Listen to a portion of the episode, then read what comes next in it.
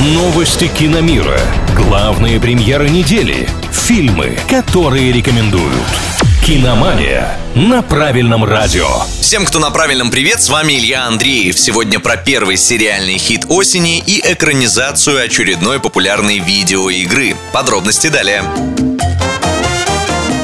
Голливуде экранизируют очередную популярную видеоигру. Полнометражную мультипликационную версию получит проект от инди-студии Blue 12 под названием Stray. Игра вышла прошлым летом. Ее главный герой — рыжий кот, живущий в будущем, который упал в недра заброшенного подземного города и пытается выбраться. У геймеров история о приключениях животного в мире киберпанка вызвала в основном положительные эмоции. Удастся ли авторам экранизации сделать и мультик столь же успешным, остается только гадать.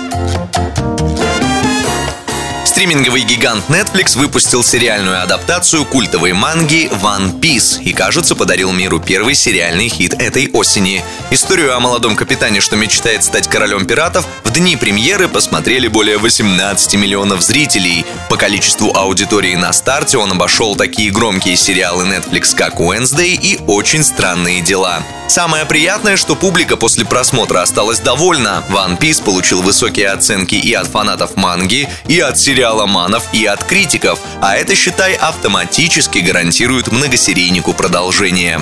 На этом у меня пока все. С вами был Илья Андреев. Услышимся на правильном радио. Киномания на правильном радио.